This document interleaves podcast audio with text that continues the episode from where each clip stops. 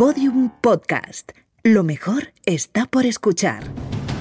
Cuando los cartógrafos del Renacimiento reflejaban en sus mapas una zona jamás pisada por el hombre y por tanto seguramente peligrosa, dibujaban una criatura mitológica y escribían debajo: Ic sunt dragones. Aquí hay dragones. Bienvenidos a Podium Podcast, bienvenidos a Aquí hay dragones.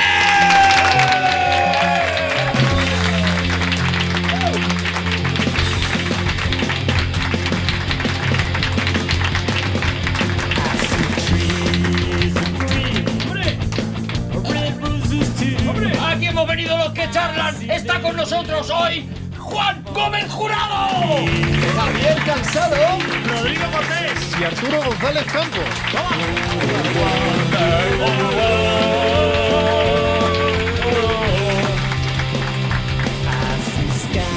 Bienvenidos al nuevo programa de Aquí hay Dragones. Aquí tenemos a las personas y creo que Javier Cansado. Yo traía, yo traía un, un tema de debate, pero creo que Javier Cansado eh, ha venido, bueno, Es que por pues, los pasillos estoy enfadado. Decepcionadísimo. Deci- estoy eh, puto decepcionado. Una mismo. cosa, Perdón. Javi. Estoy puto decepcionado. La Pero- decepción depende enteramente de las expectativas. Correcto, correctísimo. Vale, o sea, Sí, tú sí. tenías unas expectativas. Eh, Unas expectativas de- Y ahora- vitales, vitales. Fijaos lo que estoy diciendo, vitales. La decepción Pero- es culpa de uno siempre. ¿Cómo? La tuya es tu culpa. Claro, porque tú te has generado. Es la sociedad la que me- es la sociedad. Pero tú estabas. Tú ahora estás.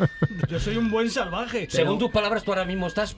Puto, Decepcionado. puto decepcionado, has dicho, ¿no? Que eso es súper- Pero estabas Sí. puto es- expectante antes de venir. Tenía, no, ¿O antes de sufrir la mm, puto no, decepción? No, yo tenía una, una, una mm, percepción vital Sí. que era tal, que era la que era.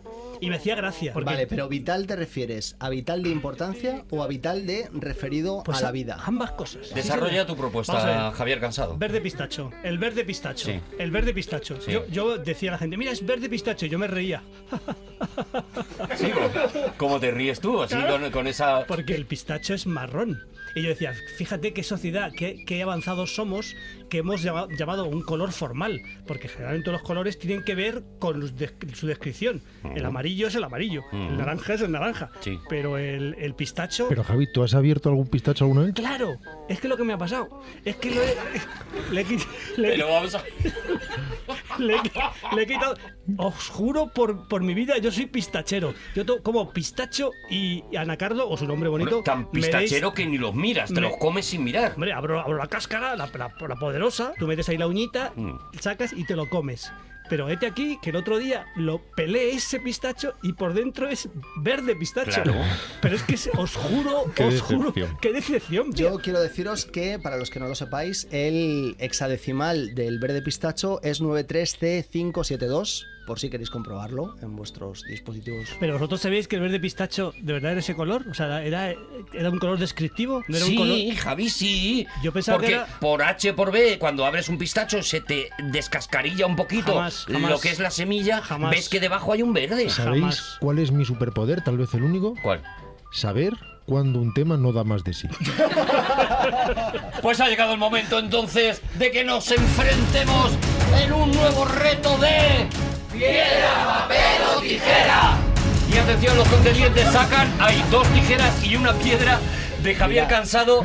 eh, eh, bueno, con un retardo. Que venga a arbitrar. ¿Ha podido ocurrir que Javier sacara tijeras y luego cambiara? O sea, ¿ha podido ya llegar a ese punto? No lo ha necesitado, Os- simplemente os no ha hecho nada. Os, os aseguro, os aseguro que reconozco que he sacado la piedra tarde, pero os juro que no he sido consciente de lo que sacabais vosotros. Ni os he mirado. Nada, A, ¿no? lo, a lo mejor con la mirada esta periférica os he visto. pero- Mentira, porque tú siempre sacas tijera. Hoy hemos sacado tijera para comprobar si siempre sacabas tijera y efectivamente has Ha sacado lo piedra, ha contrario. salido piedra. Bueno, Pues- bueno. pues os he bueno, ganado. Ha sido así. Lo que es inmutable que es el turno de Javier Cansado de una manera yo creo que más justa e imposible. Así que Javier Cansado, adelante, ¿de qué nos vienes a hablar en este programa, Javier? Antes de empezar a hablar, quiero poner un poco de música.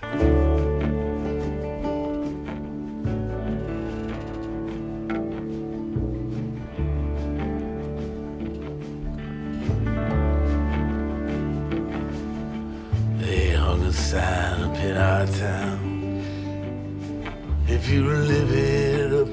Bueno, hace, unas, hace unos programas, Rodrigo Cortés nos puso la cabeza así. con, con Tom, con Tom Waits. Me acaba de tocar el brazo como diciendo, Sí. tranquilo que es broma. que, que- que te quiero.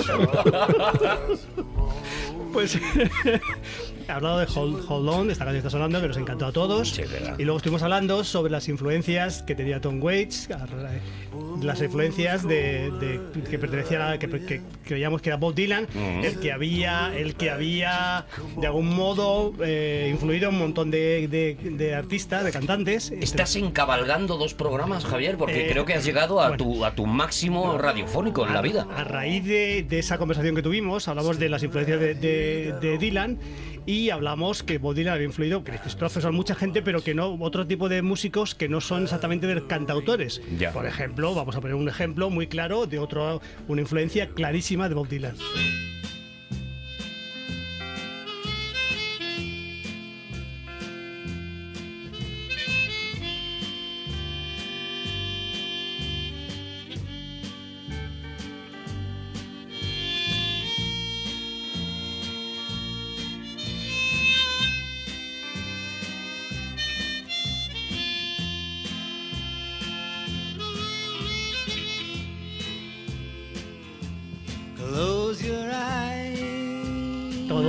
Los que tenemos 40 años o más Mm. tenemos una canción favorita de Bob Dylan. Bob Dylan es la persona que con su voz y con su prosodia ha influido a muchísima gente y a todos nos, eh, insisto, los que tenemos 40 años o más, yo tengo unos pocos más de 40, nos ha influido muchísimo y escuchamos el estribillo. Baby, esta es mi canción favorita de, de Bob Dylan, que todos tenemos una, generalmente diferente, con lo cual es una cosa muy rica. Y decía La antes- sección, eh, Javier Cansado, si la estoy entendiendo bien, es gente a la que ha influenciado de alguna manera Bob Dylan. Como por ejemplo Dylan. Como por ejemplo el propio Dylan, es efectivamente. es el máximo. Vale. En cuanto haga un poco de psicoanálisis, se influye a sí mismo. Claro. O sea, Yo de adolescente estaba influyéndome todo el rato. Entonces decía, decía hace un momento que había muchos cantantes que no eran del ámbito del, del, del cantautorismo, que eran, estaban influidos por Bob Dylan. Necesitan uno del mundo del rock.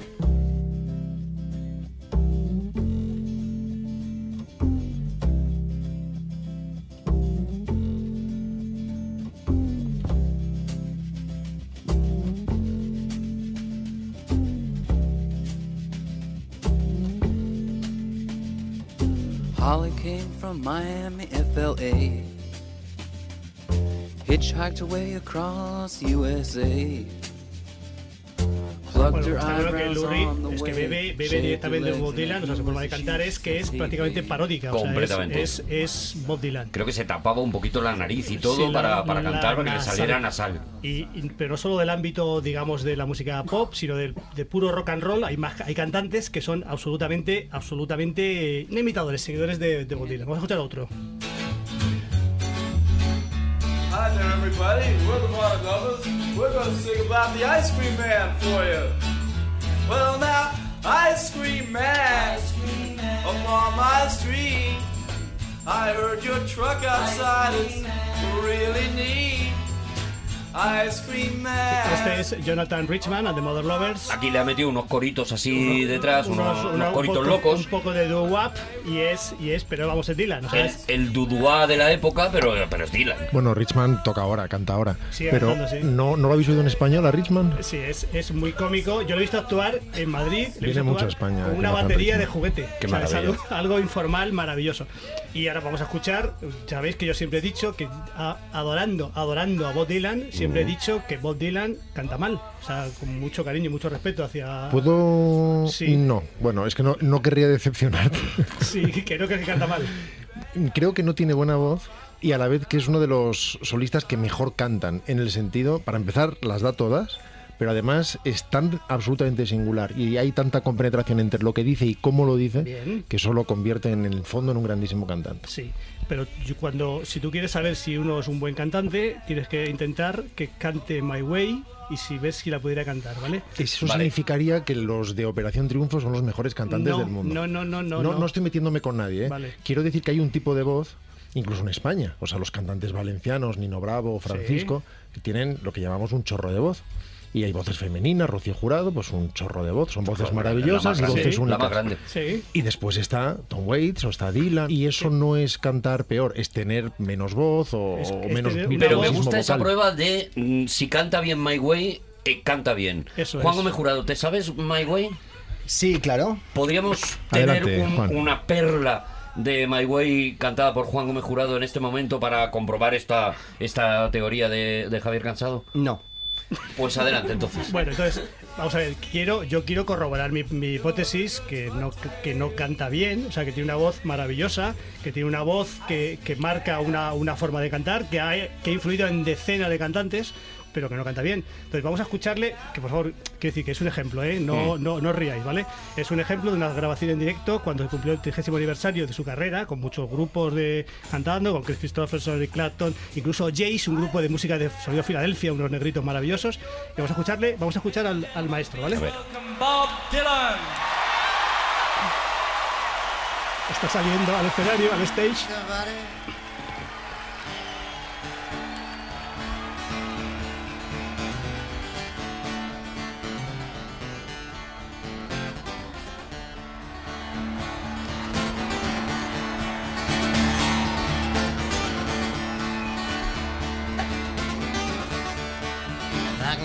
The break of noon, shadows, even the silver spoon. A handmaid played the child's balloon. Eclipses both the sun and moon.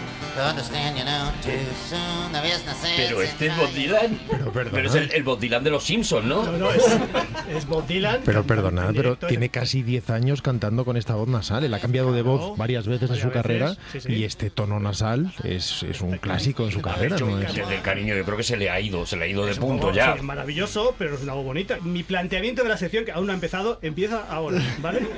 Después de escucharle, Después de sí, sí me atrevo. con- Todavía no había empezado en, en la sección. Eh, pero esto va a ir muy rápido. Una Ah. vez que están hechos- Una vez que arranca Javi ya, Una vez que no sentamos- lo paras. Una vez que sentamos las bases, esto fluye. Entonces yo decía, digo, igual que hay un paralelismo entre, por ejemplo, por ejemplo, entre, eh, vamos a decir, Police, Sting y Maná, vamos a decir, hay paralelismo. ¿Hay, hay algún cantante en España? Es que abres unos melones, Javi, que de verdad, de verdad que el próximo programa de Aquí Dragones lo hacemos en Villaconejos, ¿eh? Porque Nosotros que ya tenemos cierto, cierto fin, tenemos una carrera, los cuatro, que como en el, en el programa, ¿podemos eh, establecer quién es el Bob Dylan español? ¿Qué os parece? Os planteo ese, es- ese- esa... Ah, vale, tu, tu propuesta es quién sería el Bob Dylan Yo he español. estado escuchando decenas estos, esta semana, decenas en Spotify, decenas de, de- decenas, decenas de grupos de cantantes, decenas. Me he cansado un poquito, ¿vale? ¿Has puesto en el buscador Bob Dylan He español? escuchado muchas cosas que se le puede asimilar de una manera tangente o muy cercana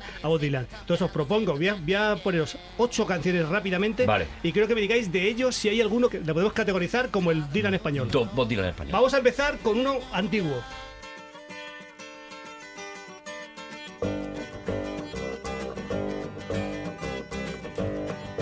Con tu puedo y mi quiero, vamos juntos compañero. Yo los confundo.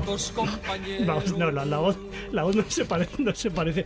Luis Pastor tampoco canta muy bien, no tiene mucho registro, vamos a decir.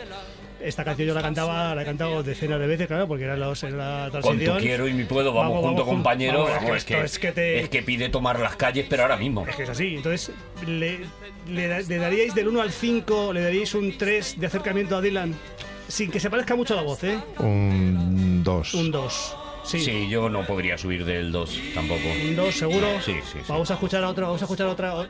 Un 2 tira Luis Pastor, ¿vale?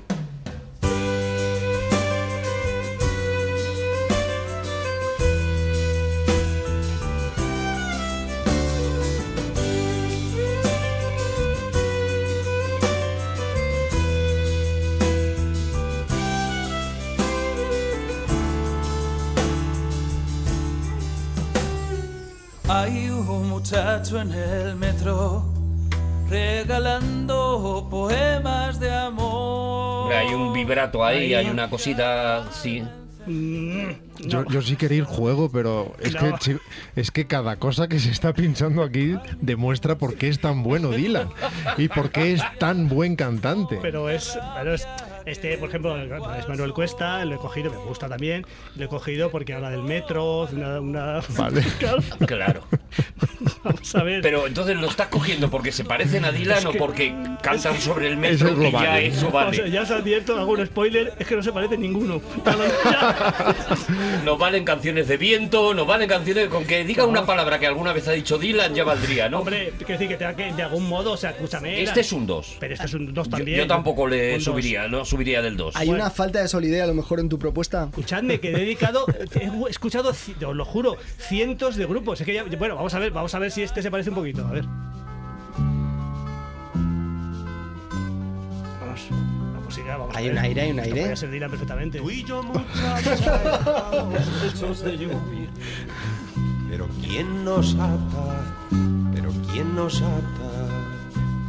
A ver, aquí empiezo a estar un poquito contigo, Javi. Aquí me acerco un poquito a ti. Bueno, Me parece un bueno. poquito Dylan esto, ¿sí? ya, hombre, yo creo que es.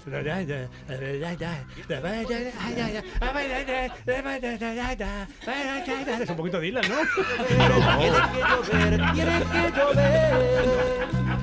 Dylan en todo caso sería. Bueno, bueno, bueno. Claro. Dylan sería más un poco de. Tiene que llover, tiene que llover, tiene que llover. A mí me lo estás vendiendo, ¿eh, Javi? De verdad. No, yo aquí estoy muy a muerte con Javi también. solo te digo una cosa, Javi. Se lo estás vendiendo a Juan. Vale. bueno, damos un 3 a Pablo Guerrero, por favor. Vamos a Sí, un a 3. tres. Venga, tres. Vale, vamos a, vamos a ver el siguiente. El pasado podado a conciencia, Mira, Javi. dejando al presente crecer. Si es que te quiero ayudar, Javi. pero- Futuro se Esto, rinde. esto es, vamos a ver, esto es Tom Waits. Estará copiando a Tom Waits en Esto todo es Tom caso. sí. Waits, que es un, un- es un Dylan 2.0. O sea, está un poquito, está un poquito, digamos, un poquito pasado de vuelta, ¿no? Ya. Es un este Dylan es- que le han bajado las revoluciones, este ¿no? es- le han puesto revoluciones este de es- single. Es que de Dylan 1.0 a Dylan 6.0, todos esos son Dylan. Sí, Y este solo a partir ¿no? del 7 empieza a ser alguien diferente a él. Vale. Creo que de alguna manera es lo que está haciendo Javi. O sea, está metiendo. No, no os vale entonces. Estoy Diego- loco porque suena el consorcio. Diego Basallo tampoco. Diego Basallo tampoco me gusta. A mí no me parece Dylan. Vale, Javi. vale, pues ya está, le damos un uno, no pasa nada, ¿vale? Pero si yo, que de verdad, con mucho, mucha humildad, si os lo planteo a vosotros, la atalaya sois vosotros. ¿No os gusta Diego Basallo como, Como Dylan español, Vale, no. Vamos a ver otra propuesta. A ver. Todo el mundo sabe que es difícil encontrar en la vida un lugar donde el tiempo pasa cadencioso sin pensar Mira, Urrutia tiene personalidad.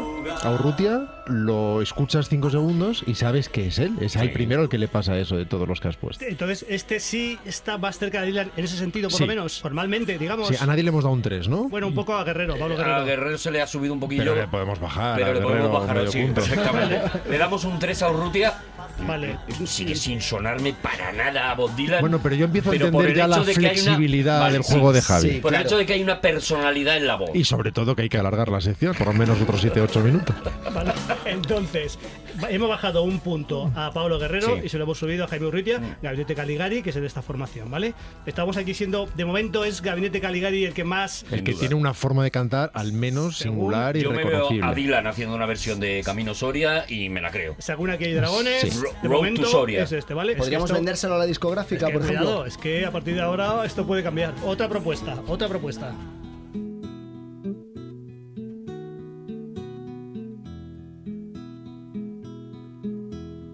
Todos repiten lo mismo ¿Lo mismo?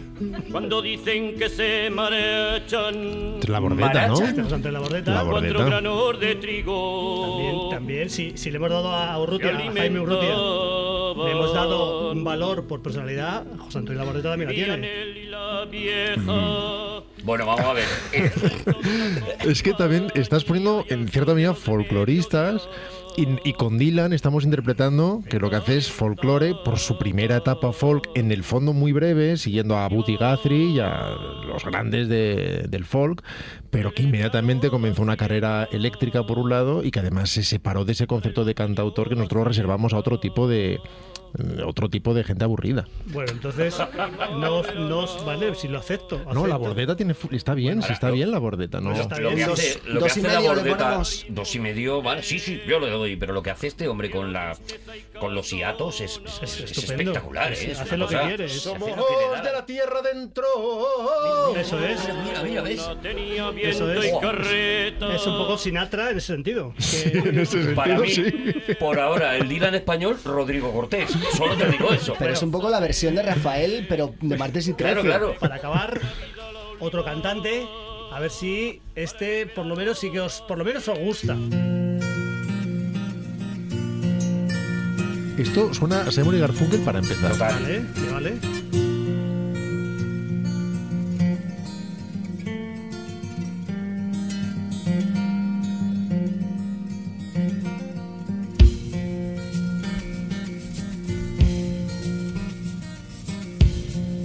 Desgarrada la nube, el arco iris, brillando ya en el cielo. Y en un fanal de lluvia. Casi haces la segunda voz. Has empezado por arriba y luego te has rajado y te has ido. Al otro el oído. El campo No, pero estaba, estaba armónico. Y en un fanal de lluvia. Hilario Camacho, que sí que ya, digamos que es un avanzado en el sentido de que ya era folclorista también. Pero poeta urbano. Poeta urbano, con música más, digamos, más ambiciosa. Esa guitarra suena bien. Esa guitarra suena bien, tiene un toque más jazzístico. Este disco está acompañado de músicos, pues estaba Jorge Pardo, Jesús Pardo, estaba tocando en este disco. Y este sí que me parece que es más se acerca a, de mi punto de vista. ¿Sabéis qué compuso Hilario Camacho? Mm, A ver qué. Las de David el Nomo. ¿Ah, sí? ¿Soy un gnomo? Sí, sí, sí. ¿Y aquí en el bosque soy feliz? Pues tiene mi respeto. Y Tristeza de Amor también es suyo. No, Tristeza de Amor, Amor es la sí, más la conocida, más pero, conocida, sí, sí. pero soy un gnomo. Eso es de Hilario Camacho. Maravilla, Y algunas pues, más. Ya está, pues, pues, me, pues, De aquel magnífico disco. pues para mí es mejor que Dylan. Le doy un 12 en Dylan. Ha dado la vuelta a Dylan Hombre, Hilario soy Camacho. siete veces más fuerte que tú, perdóname. Eso hay que escribirlo. Mira, mira. Este es, este es, este es. Pero, Ahí está el sello. Hilario Camacho, mira. Y además con esta canción Camacho. puedes cantar por el amor de una mujer y te cuela. ¿Así? Sí. Y aquí en el bosque feliz. Pero no, no es él, Hilario Camacho este. No, no, este es David el Nomo en persona. Claro, este lo cantó el propio David. Pero, pero lo de por el amor de una mujer, ¿cómo lo, cómo lo encajas aquí? Y al ¿Cuánto- revés. Si, si por ejemplo ahora. No, es que es un lío. Pero si Borja en otro programa encontrara la versión karaoke de Por el amor de una mujer, Sí. podríamos cantar aquí todos David David el. Eso sería precioso. Eso lo. ¿Perdón? Es la versión karaoke de Por el amor de una mujer, Borja. Eres muy grande, tío. Eres muy grande. Vale, tú, tú, tú nos avisas, Rodrigo. Ya veis que el tono ya está bien. A ver si sé dónde empieza. Eso ya ves que ahí entra de tono. Espera un segundo. Y aquí en el bosque soy feliz. Vivo yo junto a su raíz. Soy un gnomo. Que sepáis que es por el amor de una mujer.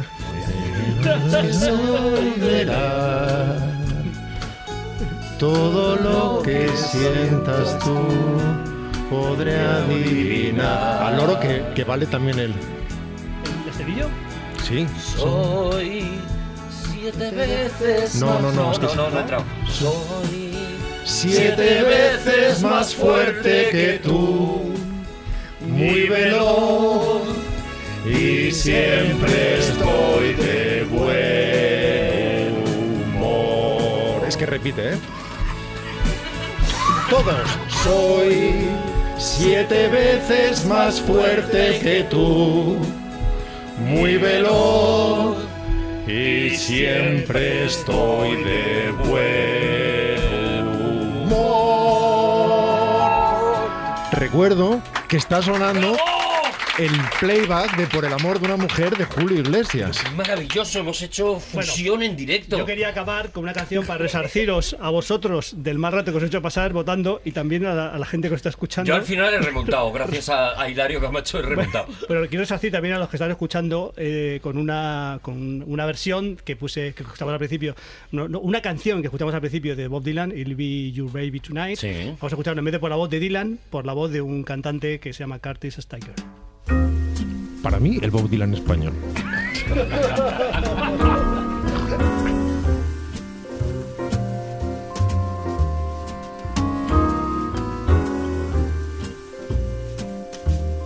Close your eyes, close the door. You don't have to worry anymore. I'll be yours, baby, tonight. Es que te lo mejora todo, las cosas como son. O sea, las canciones de Bob Dylan versionadas casi siempre son mejores. No es por nada, ¿eh? No me quiero yo meter No, que con. se va- se va a enfadar Rodrigo. Ya, pero. Pero aguantando, está aguantando bien. No sé si estamos cantando mucho, pero mm, mm, quiero terminar esta sección, la sección de Javier Cansado. Si pudiera ser eh, Juan Gómez Jurado con el My Way, que creo que ya. Hombre, después del Bob Dylan que he escuchado antes, me parece. Te puedes convertir en el Bob Dylan español si lo cantas de una manera perfecta. No, porque todo el mundo sabe que ese es Joaquín Sabina, pero Borja ya tiene preparada la rever. yo, yo lo puedo intentar. Pero My no. Way por Juan Gómez Jurado.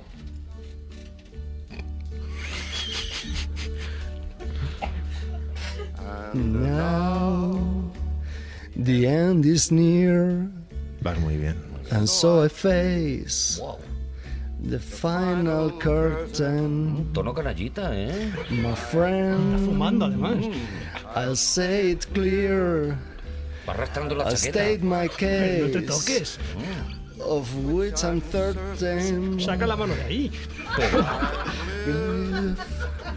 I'll lift that spool. Juan, me estoy echando el agua por la cabeza. Travel each every highway Ostras. and more. ¿Vas al gimnasio, guapo? Much more than this. I did it my way. ¡Seguimos en la piedra, goles!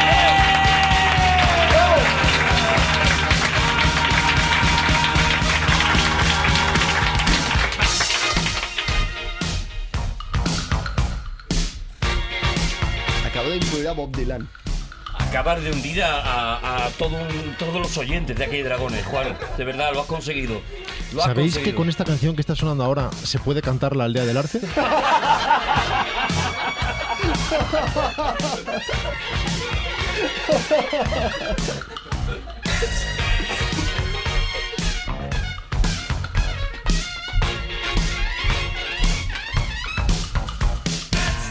Bueno, mucha atención porque para el siguiente tema, ya los de la pugna, los del duelo son Juan Gómez Jurado y Rodrigo Cortés. Así que todo el mundo preparado, vamos a la arena con un nuevo. ¡Piedra, papel o tijera! Y sacan dos piedras. Hay empate a piedras. Claro, como no se pueden entrenar. Javi, tú ya no tendrías que participar. Javier saca una tijera. Yo saco la- una tijera encima te han fulminado. Cuando no compites te permites perder, ¿no? Escucha una cosa, Javi, ¿me puedes entrenar tú ahora? Porque normalmente Claro, mi es que- entrenador era Rodrigo. Rodrigo, Rodrigo, mira, le está diciendo Javi señas de que saques papel. Ah, qué bien, gracias, ¿Vale? Javi. Ahora Vale. no puede fallar. Vamos con otra más. Atención. Una, dos, tres. Piedra, papel o tijera. Dos papeles. No, papel y tijera. Juan Gómez Jurado. ¡Toma! Pero ha Ha sacado tijera. Pero no has hecho caso. Es Claro, por no ha eso caso ganado. al entrenador y gracias a eso es verdad que ha ganado. Ha ganado en buena lid. Claro, claro. No, yo, de Pero, hecho, he, he- he jugado, lo habéis Al visto. final es nadie testigo el borda como tú lo de sacar la cosa después. Es, es testigo el público, sino que digan si no, si no digo la verdad. Eh, yo he jugado con los ojos cerrados. ¿Verdad o mentira? Verdad, verdad, sí, sí. Qué maravilla, Pero a mí no me pidas, no me pidas consejo nunca más en tu puta. Iba a decir P. P. punto vida, perdona. Juan. En tu P. punto puta vida, ¿vale? Juan Gómez Jurado, ¿de qué vas a hablar hoy? Pues hoy quiero hablaros de brujería. Brujería mala, mala. ¡Brujería, brujería!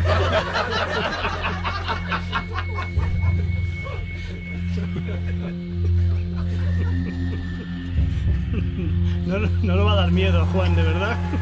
He roto el clima a lo mejor. Creo que Juan quería que ahora nos quedáramos un poquito más en tensión Un rollo Iker. No, pero es que no está sonando lo que tenía que y sonar. no está pasando. Además se está enfadando. Y encima se está enfadando, todo. Esto todo- tenía que estar sonando Anthem de Michael Abels. Esto no lo pienso De la editar, banda ¿eh? O sea, de o- nosotros. tú cuida lo que dices porque Esto- no pienso esto va- editarlo. esto va dentro. esto va dentro. Anthem. El brujería no lo podemos quitar, como comprenderá, Juan. Sí, pero empalmamos. Empalmamos desde ahí. Esto se está quedando. O sea, tú. Ya hemos empalmado escuchándote cantar. My Way, ladronzuelo. Lo que habéis hecho ahí es, en todo caso, un encabalgamiento. Aquí no se tira nada. Bueno, Venga, pues que suene.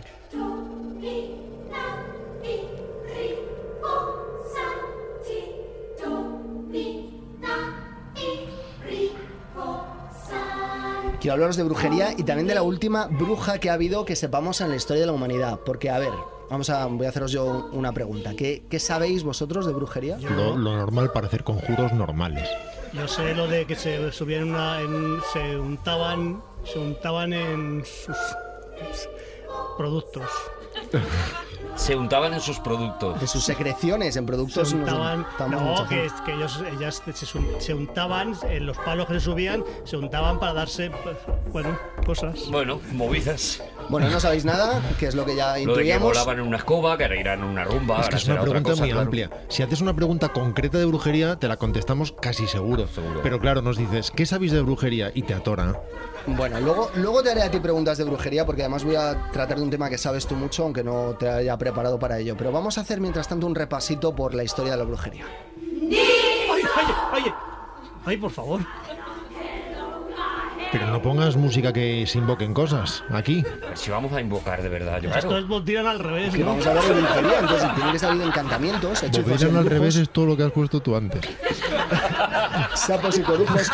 Bueno, va a ser lo que voy a hacer un repaso breve y me voy a limitar, por supuesto, a Occidente, ya que la historia de la magia en general y de la Por supuesto. brujería en particular es universal, alcanza a todas las culturas. ¿Cómo va a ser algo en particular universal? La magia en general y la brujería en particular es universal. La brujería particularmente es universal. ¿Lo has comprendido ahora? Ahora sí, ahora sí. Además, cuanto más particular, más universal, como Almodóvar. Pero no todas las culturas le han dado las mismas interpretaciones a la brujería. Quizás el primer rastro de la actual interpretación de las brujas desde nuestro punto de vista sea el de la Roma de la antigüedad. ¡Qué miedo! Esto se queda. Y, y esto. Hoy no se edita nada. Hoy va todo Hoy sueltito. va todo. Que la gente sepa. Que aprenda a valorar. Hoy es el making of. Borja, si fuera el doble de alto, te reventaría la cabeza.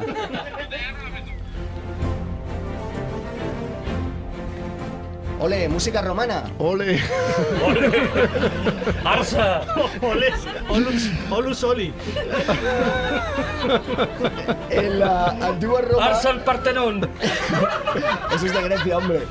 Bueno, Bueno, estamos en fusión. ¿no? Claro, estamos en fusión. En la antigua. Roma, al igual que la Grecia clásica, ahí te entraría lo de Arsa ¿Ves? Partenón, ¿Ves? se distinguía muy claramente entre magia positiva y magia negativa.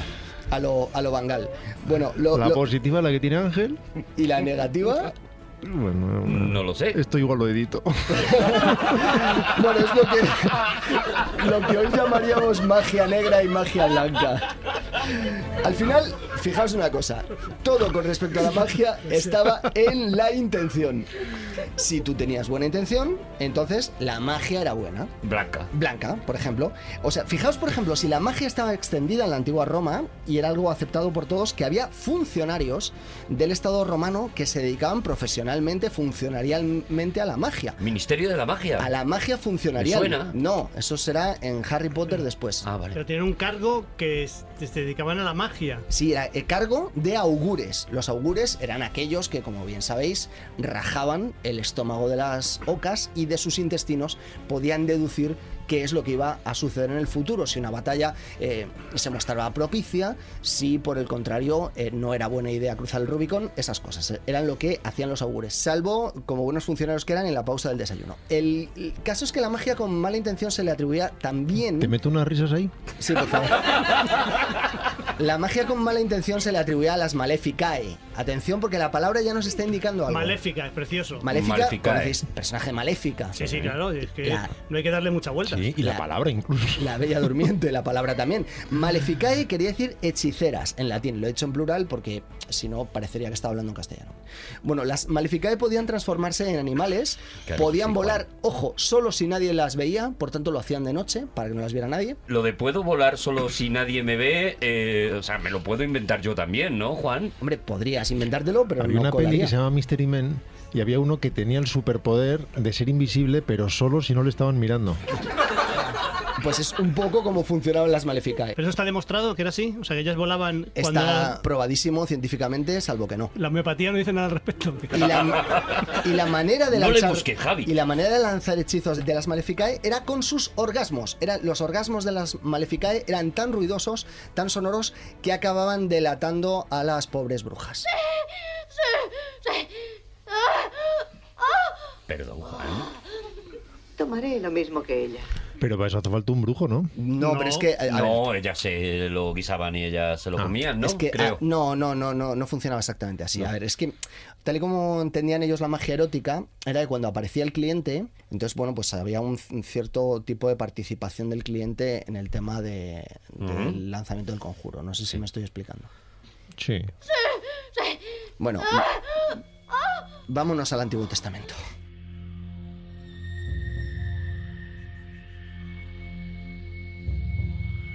Pero está yendo para atrás, ¿no? Depende de lo antiguo que sea. No, el Es- Antiguo Testamento es más antiguo que Roma. Si he hecho un pequeño salto hacia atrás, concretamente de 1500 años, Ah, ¿vale? Está, Nos no vamos está siendo cronólogo. Voy a hablar ahora del libro del Éxodo, que es, pues eso, unos 15 siglos anterior a eh, Jesucristo. Y en el libro del Éxodo nos encontramos que nos deja muy claro que las brujas no son bienvenidas. Cito textualmente: A la hechicera no la dejarás que viva, dice el libro del Éxodo. Y eso nos lo sugiere justo antes de recomendar, por ejemplo, también que hagamos lo mismo con cualquiera que se eche con un animal. Y digo eche de yacer y no eche de echarse al monte. Vale. Sin embargo, atención, cuando eh, llega el, posteriormente al Nuevo Testamento, cuando llega la Iglesia Católica, los padres de la Iglesia Católica no creían en un principio en la existencia de las brujas. Por ejemplo, San Agustín de Hipona decía que él no creía que las brujas tuvieran poder alguno sobre los hombres porque no tenían la capacidad que se les atribuiría después de acceder al maligno. Va a tener que aparecer el- en el siglo IV el concilio de Elvira, para que se nos deje muy claro que matar a través de un conjuro es un pecado. Oye, Elvira está cerca de Petra. Pues no lo sé, No sabes. pero podría estarlo. Claro, como es condicional. Sí, sí nos conviene. Nos deja muy claro el concilio de Elvira que matar a través de un conjuro es un pecado y es obra del demonio. Hombre, en general matar está feo. Y que está prohibido. Bueno, pues así, con estos mimbres, llegamos a la Alta Edad Media.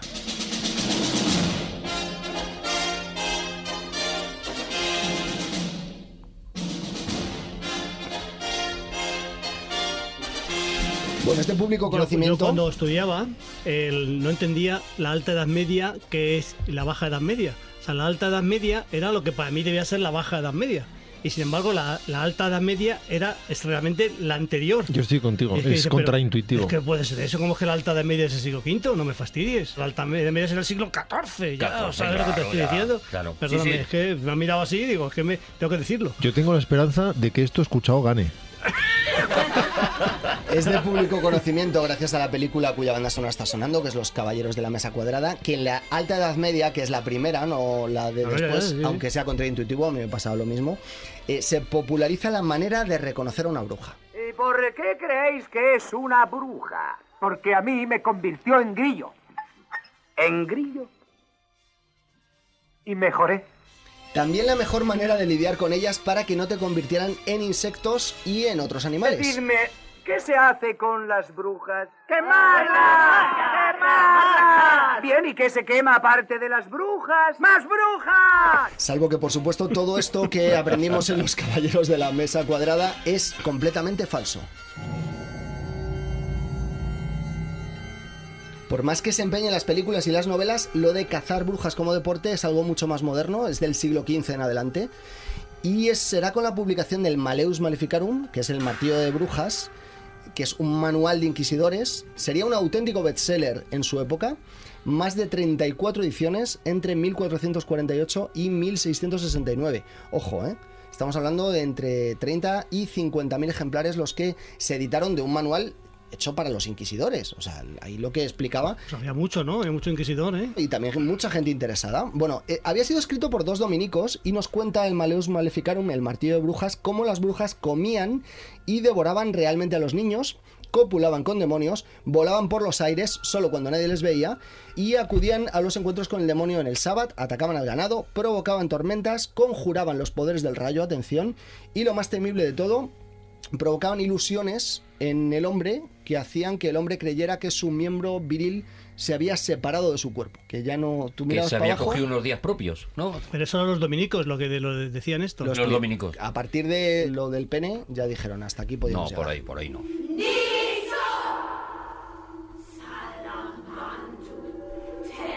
¿Es cosa mía o tú estás poniendo la misma canción todo el rato?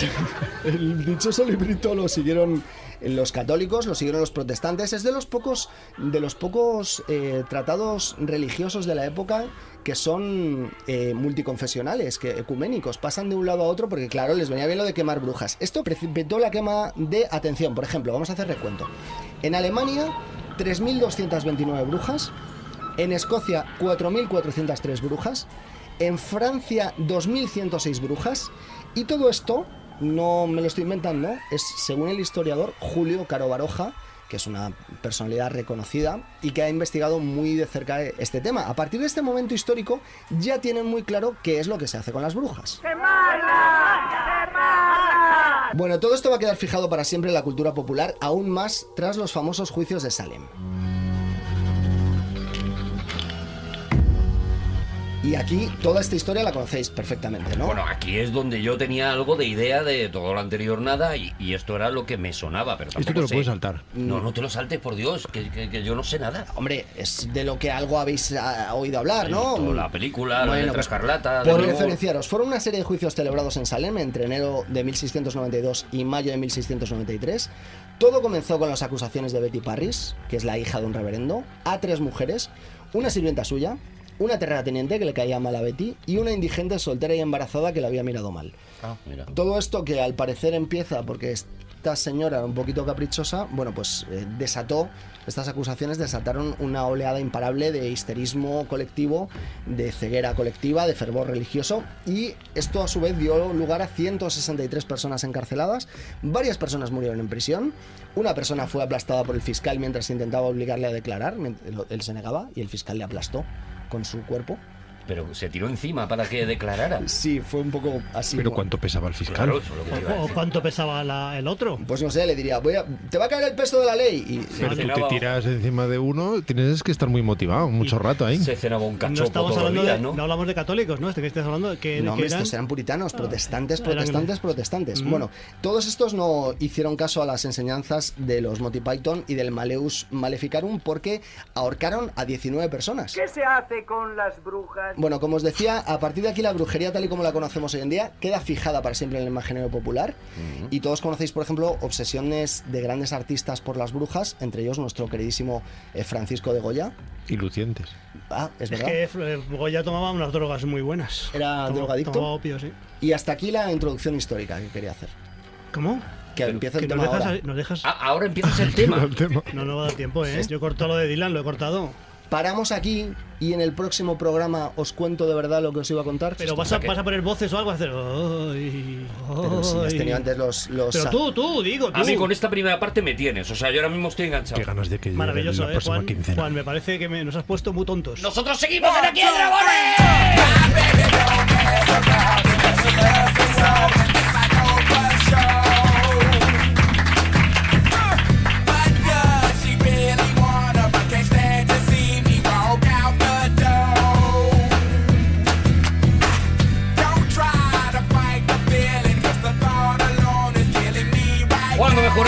del cliffhanger.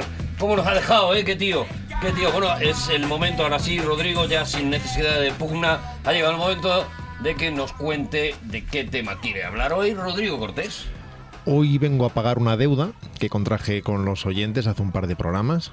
Hoy vengo a hablaros del montaje de Apocalypse Now.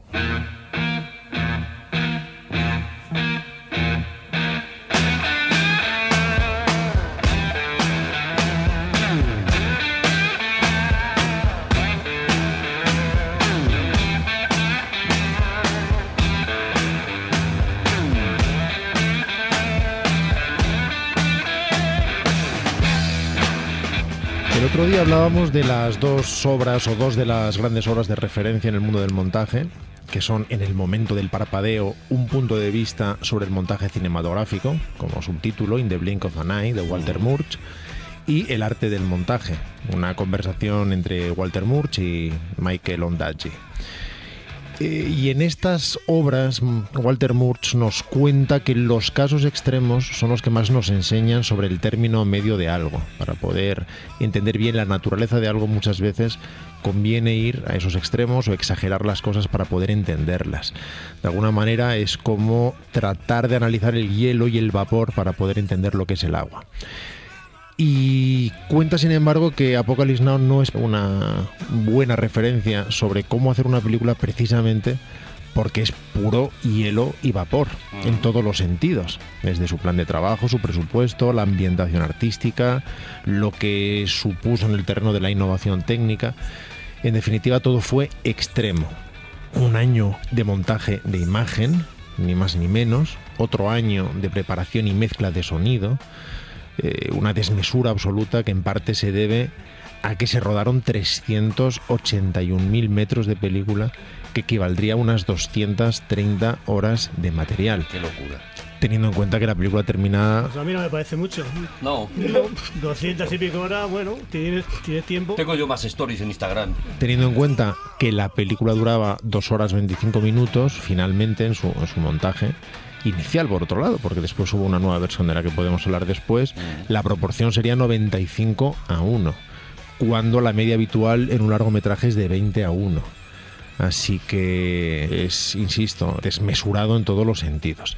Dejadme, antes de seguir adelante, hacer otro pago.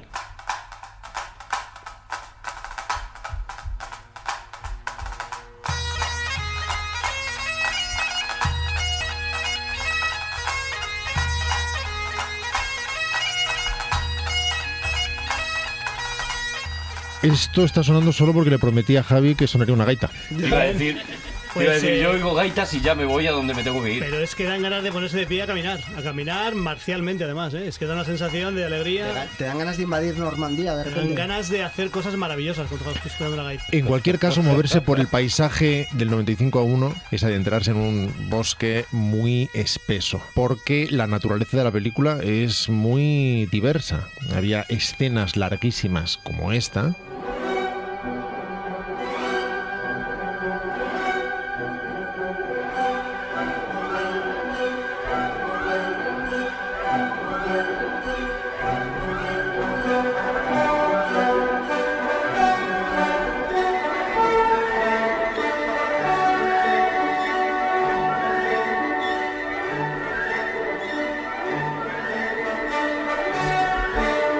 Es ya imposible disociar a Wagner de este ataque al Charlie's Point. En cualquier caso, era una escena muy, muy larga que se alternaba con escenas muy cortas.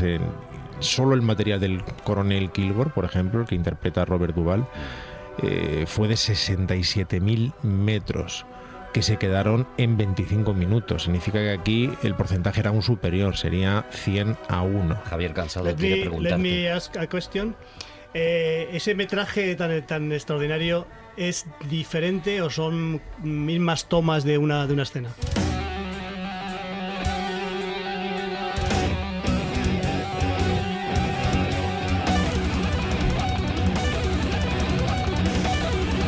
Voy a tratar de explicarte, Javi, cómo se rodó esta escena precisamente, que muestra un ataque representado como un suceso real. Todo sucedía con los helicópteros del ejército filipino, es donde rodaron la película en Filipinas, en tiempo real y se filmó como un documental. Lo que hacían es tener ocho cámaras filmando simultáneamente con chasis de 300 metros, es decir, de unos 11 minutos y lo que hacían es una especie de coreografía sobre lo que debían hacer los helicópteros y las cámaras se iban distribuyendo. Unas iban en los helicópteros, otros buscaban los mejores ángulos y cuando acababan todos esos chasis volvían a empezar cambiando las cámaras de sitio. De manera que al final, en cada una de estas tomas se generaban 2.400 metros de material que equivale a hora y media de duración. Diferente todo, claro. Diferente todo, Claro. cada vez. Cada vez que hacían una de estas filmaciones tenían hora y media nueva de material. cambiaban todo de sitio y rodaban otra hora y media de material para conseguir al final un ataque de menos de 15 minutos. Eh, Una auténtica locura. Ninguna toma era, por tanto, igual a la otra. Coppola la definió como una coreografía sobre una vasta escala de hombres, máquinas, cámaras y paisajes, como un juguete diabólico al que uno pudiera dar cuerda y luego dejar que funcionara. Y exactamente eso es lo que hacía. Dar cuerda, dejaba que eso se pusiera en marcha y distribuía los cámaras, pero no había una planificación exacta sobre cómo se iban a mover las cámaras y qué iba a suceder. Esto llevó meses y meses y meses de trabajo en la mesa de montaje, desde luego.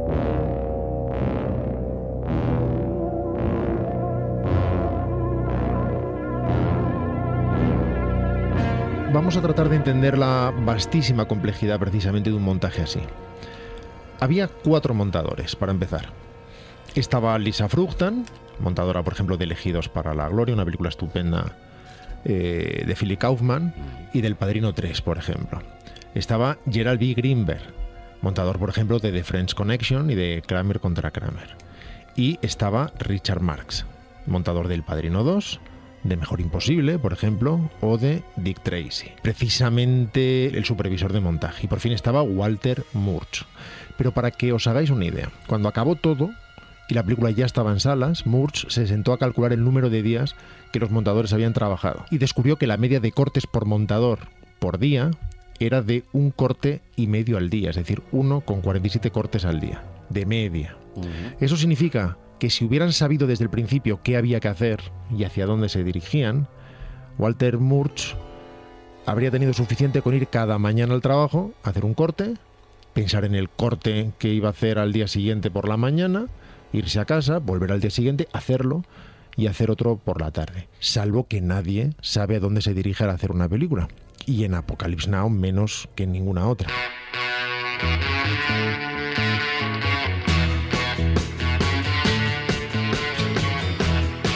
Se tarda menos de 10 segundos en hacer un empalme y medio. Así que montar no es cortar, por lo tanto. Es decidir. Es descubrir un camino. Cuanto más material, más posibilidades. Y a eso hay que añadir que estamos hablando de una película con una estructura muy atrevida, muy inusual, con innovaciones técnicas en todos los niveles y el compromiso de todos los involucrados en hacer el mejor trabajo posible. Y además se trataba de una película personal, a pesar del alcance del tema y de su presupuesto. Pocas películas, por lo tanto, reúnen tantas cualidades y aspiraciones.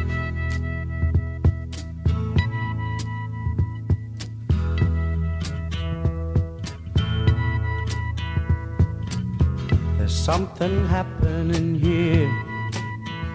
Y eso por no hablar de los cortes en la sombra, que vendrían a ser de un porcentaje 15-1. Cortes en la sombra, digamos que son todos esos cortes que se han hecho y que se han deshecho, que no han funcionado. Escenas que se han montado de una forma determinada y se ha decidido desandar el camino o buscar una vía nueva o eliminar la imagen por completo. Imaginemos que por cada uno de los que quedan en la película hay 15 que se han practicado y que no han funcionado. Pero incluso admitiendo todos esos cortes, si quitáramos el par de minutos que llevaría a hacer estos 15 cortes, quedarían 11 horas y 58 minutos de trabajo al día, porque las jornadas de montaje eran de 12 horas, dedicadas a evaluar lo que se ve, a aclarar e iluminar el camino, es decir, proyecciones, discusiones, vuelta atrás, nuevas proyecciones, reuniones, listados, ajustes, notas, contabilizaciones y multitud de reflexiones. Adelante, Javi. ¿Coppola está ahí en el ajo o está en su casa tocándose las narices? En el caso de Coppola, él va a ver lo que han hecho los montadores, final- evalúa, al fin- determina camino, se final- va y vuelve. Al final del día lle- llega... No, no, no, seguro que no. Seguro que era semanalmente o cuando les llamaban porque tenían determinadas escenas armadas. Él veía lo que estaba sucediendo y daba determinadas indicaciones. Eh, hay otros directores que montan directamente. Que sé yo, Robert Rodríguez, por ejemplo, es montador y él se sienta y él hace los cortes. John Sayles O tú mismo que montas tus películas. y directores montadores como Scorsese que están encima todo el rato, aunque las manos finales sean las de Thelma Schoonmaker. Influyen los nuevos métodos, supongo, ¿no? Al- ahora como todo es eh, digital, también es mucho más fácil. Bueno, no, con digital sobre todo hay mucho más material, porque se corta mucho menos. En el mundo del 35 mm, todo es infinitamente más caro y de hecho cuando en las ocasiones en las que se le pide a un actor que vuelva a primera, es decir, a primera posición sin cortar, por determinadas razones, a veces no cortas porque no quieres perder la tensión de rodaje o porque muchas veces cuando dices corte se produce una especie de relajamiento general en el equipo que tienes que volver a rearrancar. Pero cuando en el mundo del 35 se dice todos corriendo a primera, van corriendo. Carísimo, Corriendo de verdad, claro. carísimo. Van literalmente corriendo. Y con el mundo del digital no. Dices a primera y todo el mundo va silbando. Y la Esto. gente se echa un piti. Entonces se genera muchísimo más material, pero mucho del que es simplemente inservible o son tiempos muertos. Ese material no, no lo contabilizas. Pero en cualquier caso, es una enorme cantidad de preparación para llegar al momento en que se produce la acción decisiva, es decir, ese momento de transición entre un plano y el siguiente, el corte, algo que no debería notarse o que si se nota debe parecer que cae por su propio peso, que no ha supuesto ningún esfuerzo.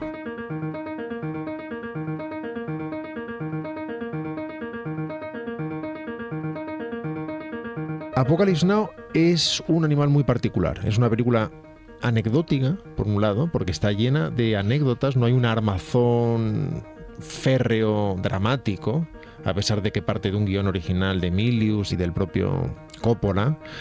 eh, sino que se sustenta de alguna manera en el propio río como contrapeso. No se le escapa a nadie que el origen de esta historia es El corazón de las tinieblas, la novela de Joseph Conrad, publicada en el 899 y ambientada en la África del siglo XIX que además se inspira en parte en sus seis meses en el Congo, en ese Congo colonizado y devastado por Leopoldo II de Bélgica. Tiene influencias de películas más bien abstractas, como por ejemplo Aguirre, La cólera de Dios, y el rodaje en Filipinas estuvo lleno de complicaciones. Cambios de reparto, una filmación de más de dos años, os aseguro que eso es muy inusual, además con un equipo enorme y de primera división, no precisamente aficionados baratos, consumo de drogas, Brando eh, cobrando 3 millones por tres semanas absolutamente improrrogables y que convirtió en un dolor para todo el mundo, hablaremos enseguida de eso. A lo que habría que añadir que en 2001 se hizo un nuevo montaje, la versión Redux, que llegaba a las 3 horas 23 minutos y por lo tanto 49 minutos más larga que la original.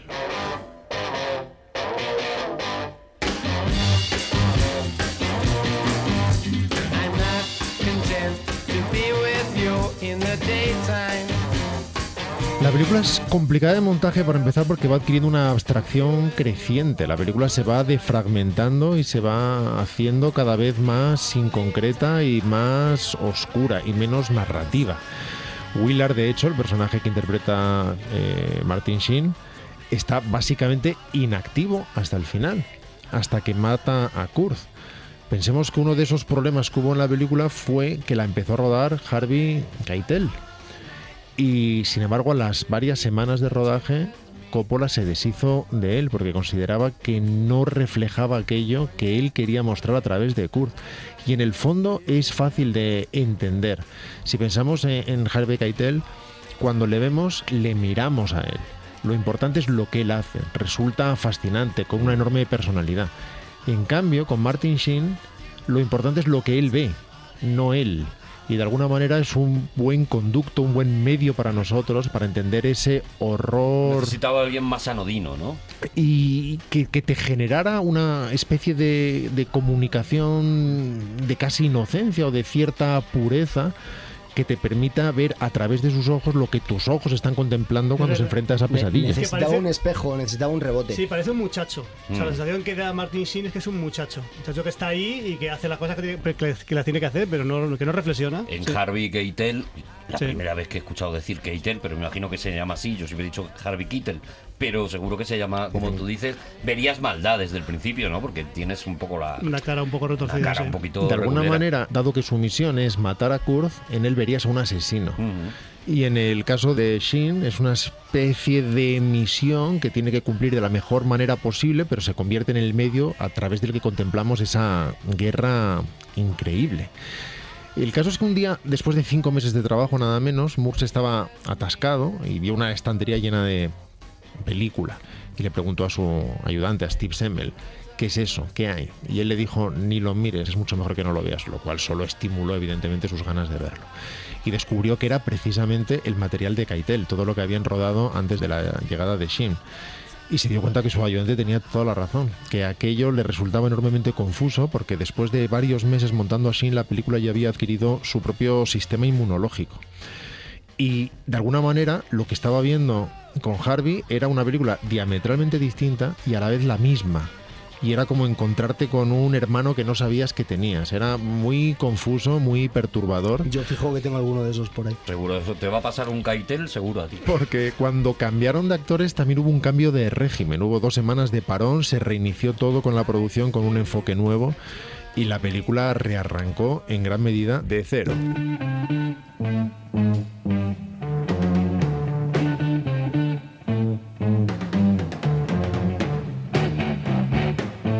Lo interesante y difícil de creer es que después del Padrino 2, de aquella máquina infernal que se había llevado girones del alma de Coppola por su vinculación personal con la trama, o, no tanto con la trama, con su reflexión sobre la familia y el poder, que él quiso que dialogara consigo mismo, lo que quería es hacer una película precisamente en la que no estuviera tan comprometido. Lo que le comentaba Murch es, sé que hay otra manera de hacer películas, una en que no se te lleve la mitad de la vida.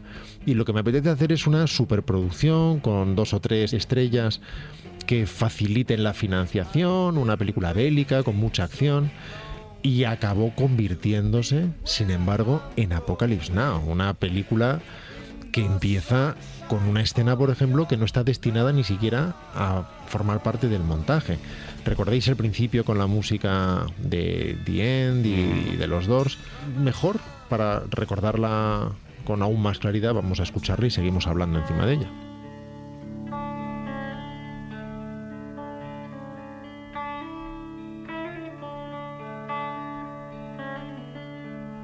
Pues esas escenas alucinadas del principio, en las que vemos a el personaje de Willard borracho en su habitación, en realidad eran un ejercicio de improvisación que hacía de vez en cuando Coppola con película, porque consideraba que si cargabas el chasis de alguna manera se generaba una tensión diferente y una concentración diferente en el actor. Así que colocó dos cámaras en 90 grados para rodar simplemente ese ejercicio. Eh, Shin estaba completamente borracho se encontraron con momentos como esa ruptura del espejo que no se había previsto. Se corta él, sí. De hecho, se corta y la sangre que vemos es la de él. Y después analizando todos los planos, todas las horas de rodaje de helicópteros, se encontraron con que una de las cámaras fija mostraba la selva en el incendio de gasolina más alucinante de la historia del cine que trataba de recrear el ataque de Napalm. Y precisamente ese plano con ese teleobjetivo que aplastaba la selva y que de vez en cuando era interrumpido por helicópteros casi a modo de libélulas eh, cruzando el plano de las formas más inesperadas, acaba por resumir de alguna manera el espíritu de la película. Y deciden usarlo en combinación con estos planos y algunos reshoots, que es como se llaman a las tomas nuevas que se hacen a posteriori, de eh, ventilador, del ventilador que hay Mm. encima de la habitación, para que esto dialogue con las aspas de los helicópteros. Y encuentran un inicio nuevo que no está escrito y que nadie tenía previsto hacer. Me encanta ¿Recordáis? una cosa muy bonita y es que haya dicho eh, o pensara Coppola que iba a hacer una película en plan fácil, sí, fácil. en plan sen- sencillote. Después del de Roar, este es el probablemente el peor rodaje de la historia del cine. El- los Doors, ¿vale? Está sonando The Doors, Sí, ¿vale? Sí, sí, Jim sí, Morrison, The Doors. Para mí el dirán en español. ¿Sabéis quién, quién me parece a mí que son los Doors españoles? Ah, y vais a flipar. ¿Quién? No me pises que llevo chanclas, ahí lo dejo. Echarle, hay un par de temas, hay un tema que se llama Japón, que es De aquí End. está lejos, Japón. Pues eso es, los, es- son Doors, son los Doors. Cuatro montadores, cuatro secciones. Murch se ocupaba del principio, desde el principio hasta la masacre del Sampan, con una excepción inicial que es precisamente la escena de las Valquirias. Jerry Greenberg se ocupa del concierto de Playboy, que es ampliado en, el Redux.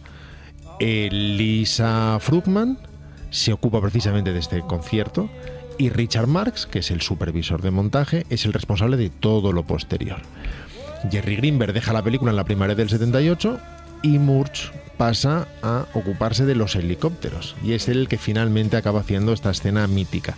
Todos entraban y salían de las salas de los otros y de alguna manera así se acabó creando un lenguaje inconsciente en el que todos empezaban a intuir qué es lo que estaban haciendo los demás hasta que se creó ese vocabulario común que Murch comparaba a cuando varias mujeres están conviviendo y sincronizan sus menstruaciones, hasta el punto de que de forma inconsciente empezaban a latir siguiendo un pulso similar.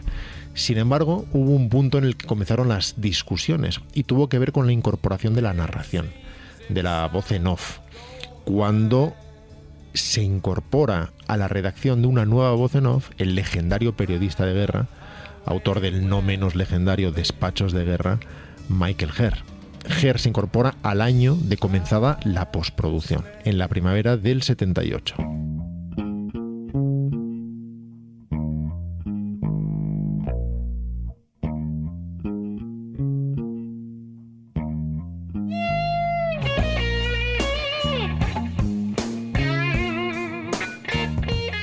El guion original tenía narración, pero se quitó después, en agosto del 77. En teoría, la película tenía que estar acabada en las Navidades del 77, algo que por cierto nunca sucedió. Y Murch pensó que si había alguna posibilidad remota de que tal cosa fuera posible, era incorporando la narración precisamente. Porque a esas alturas el animal se había convertido en algo tan ingobernable y tan alejado de cualquier tipo de estructura narrativa que consideraba que solo con una voz en off podía de alguna manera reestructurarla y volver a darle sentido. Algo que para él tenía mucho sentido porque venía de montar Julia de, Fred Zinnemann, que tenía una voz en off constante. Así que la voz en off original que había escrito John Milius regresó al montaje. La escribía el propio Walter Murch para poder organizar mentalmente la estructura de la película. Y después Michael Herr se incorpora, ve dónde está presente la voz en off y la reescribe, haciendo mm, el texto que todos conocemos. Pero además hay una historia muy interesante sobre la grabación de esa voz en off. Nosotros le llamamos voz en off, en realidad es un término eh, equívoco. La voz en off en realidad es como deberíamos llamar a lo que no se ve en cuadro cuando alguien, por ejemplo, está gritando fuera de cuadro y luego aparece. Lo que forma parte de la escena pero está fuera es lo que se llamaría Voz en off. off. Y sin embargo, los ingleses llaman a lo que nosotros llamamos voz en off, a la narración voice over, que es como voz encima, por decirlo de algún modo, que es distinto. Es indiferente porque le llamamos voz en off y ya está. Pero hay una historia que une la grabación del voice over desde Moby Dick pasando por Julia hasta llegar a Apocalypse Now. Y es una historia que además cuenta Les Hodgson, que trabajó en los efectos de sonido de Moby Dick y luego también en los de Apocalypse Now. Y tiene que ver con John Huston, el director de Moby Dick, y el actor que estaba haciendo esa narración, que era Richard Basehart. Y es que John Huston quería una voz prácticamente reflexionada, enormemente íntima, mucho más perturbadora, y creía que todo lo que estaba consiguiendo era demasiado declamado. Y en un momento dado, su actor, harto, está apoyado en el propio micro, la cara apoyada en el propio micro, y le dice, John, ¿qué quieres? Y dice John, exactamente eso, eso que estoy escuchando ahora. Quiero que hables pegado a la espuma del micrófono, pegado al propio micrófono, y que de alguna manera le estés susurrando a alguien que está durmiendo contigo y que se conviertan en las confesiones de una noche de verano a un amigo en esos tres minutos antes de dormirte en que le confiesas algo porque por un instante confías en él. Y así es como se grabó también la voz en off de, de Apocalypse Now, que además después se distribuyó en los tres baffles que en esa época había detrás de la pantalla. Ahora el sistema es mucho más complicado, hay 5.1 y 7.1 y Atmos, pero en ese momento había un baffle central detrás de la pantalla para la voz, dos laterales para la música y efectos, y en este caso toda la narración se distribuía en los tres baffles. Qué interesante lo que nos estás contando, Rodrigo. La verdad es que me está interesando muchísimo. ¿Tú hiciste el doblaje español, Arturo? Yo estuve en el... Me echó John Houston. Del, ¿Eh? Me echó John Houston. ¿Qué, te, te has hecho, John Houston? ¿Qué me he hecho? Ah, te- Yo tengo Como claro. tengo la espuma pegada, no puedo vocalizar muy bien. Tengo claro que Arturo es el Harvey Keitel español. Keitel. Keitel. Harvey, Harvey Keitel. Keitel un poquito. Sigue, Rodrigo.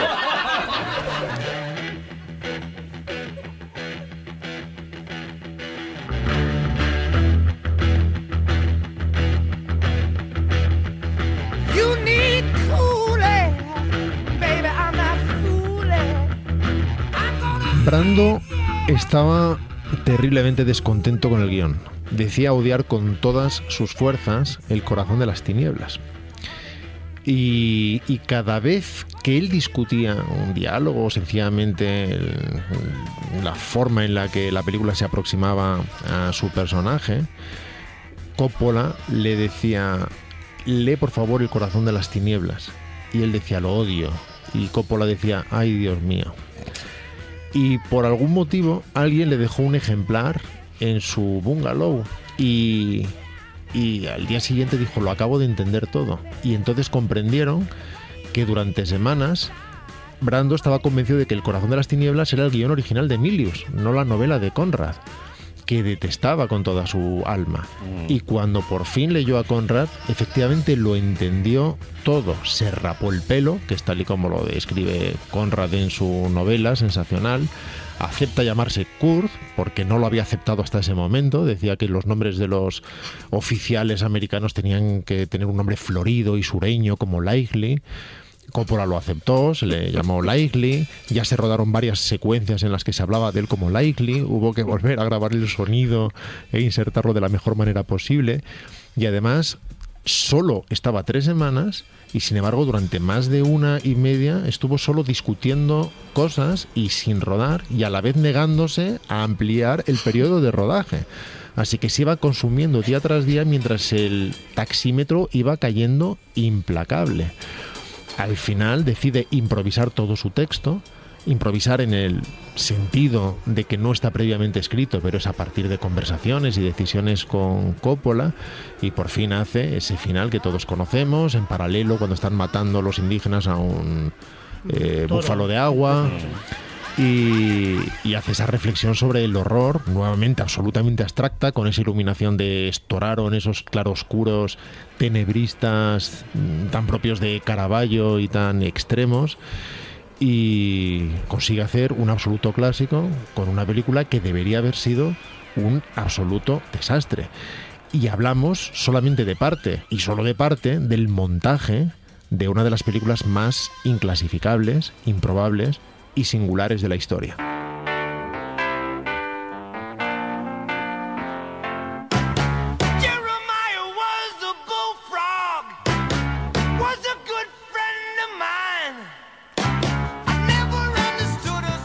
Quien quiere saber más de Apocalypse Now, no del montaje, sino del rodaje de esta locura imposible, que eche un ojo, por ejemplo, a Hearts of Darkness, Corazones en Tinieblas, un documental que hizo eh, Leonor Coppola, la mujer de Francis Ford Coppola, durante el rodaje, que recoge una pesadilla kafkiana indescriptible de una película que debió ser un desastre, que triplicó su presupuesto, que se pagó el propio Coppola, sobre la que el estudio no quería saber nada, en la que cambiaron de equipo varias veces, se gastaba una cantidad ingente de dinero en comida italiana porque la exigían los equipos de Storaro, el equipo de cámara, y que sin embargo se ha convertido en una de las mejores películas de la historia del cine, de una forma simplemente inexplicable. Y que no nos olvidemos tampoco que todo este trabajo recibió la nominación al Oscar, que por supuesto ganó All That Jazz.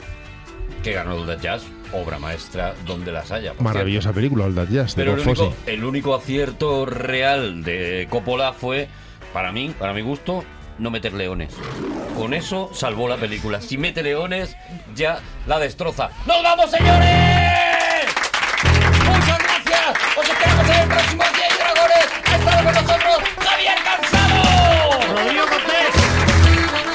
Juanjo de Jurado y Arturo Harvey Keitel Campos. ¡Hasta muy prontito! ¡Queremos mucho!